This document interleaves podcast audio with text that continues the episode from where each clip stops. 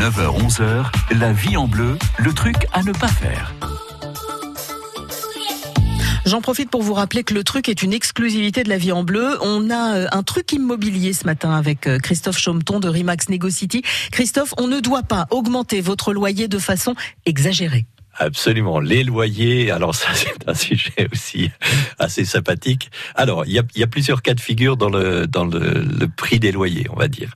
Euh, D'abord la fixation des loyers. La fixation du loyer est libre, sauf vous avez certainement entendu euh, des des choses autour de l'encadrement des loyers. Hein, c'est un petit peu la, en ce moment un sujet, un sujet à la mode. Oui, mais c'est un truc dont on parle, mais il n'y a pas encore eu de loi qui impose Alors des non, choses. ça, ça ne concerne que les que les grandes métropoles pour l'instant, et notamment le sujet d'actualité pour Paris et pour Lille. Mais euh, ça n'est plus, euh, ça n'est plus euh, On d'actualité. est, on est pour tranquille pour l'instant Voilà. en Côte d'Or. Pour l'instant, on est tranquille. Donc le, la fixation du prix du loyer est libre. Vous pouvez mettre le loyer que vous voulez.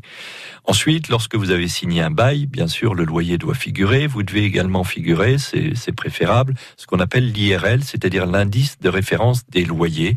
C'est un indice qui est donné par l'INSEE tous les trimestres et qui va servir de base au calcul d'une éventuelle augmentation.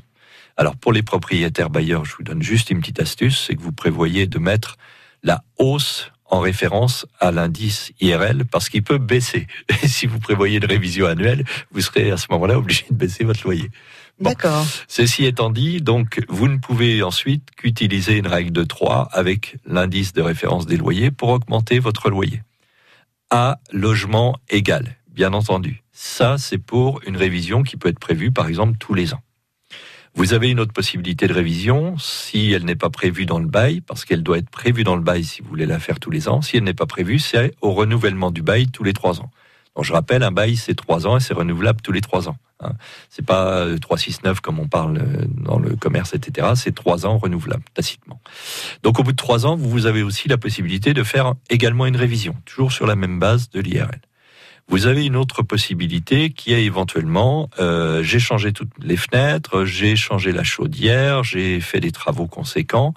Euh, alors il y a des règles, je ne vais pas rentrer dans les détails, mais là vous avez aussi la possibilité de demander une élévation, une surélévation. Oui, mais ça va du pas être multiplié par 3, le non, loyer. ça va pas être multiplié par 3. Et si le locataire est pas d'accord, vous pouvez saisir en tant que locataire ou en tant que propriétaire, si vous voulez réévaluer à la hausse le loyer, vous pouvez saisir la commission départementale de conciliation, qui est un organisme paritaire où il y a des locataires des représentants des locataires et des représentants des propriétaires, et qui donnera un avis sur le, sur le sujet.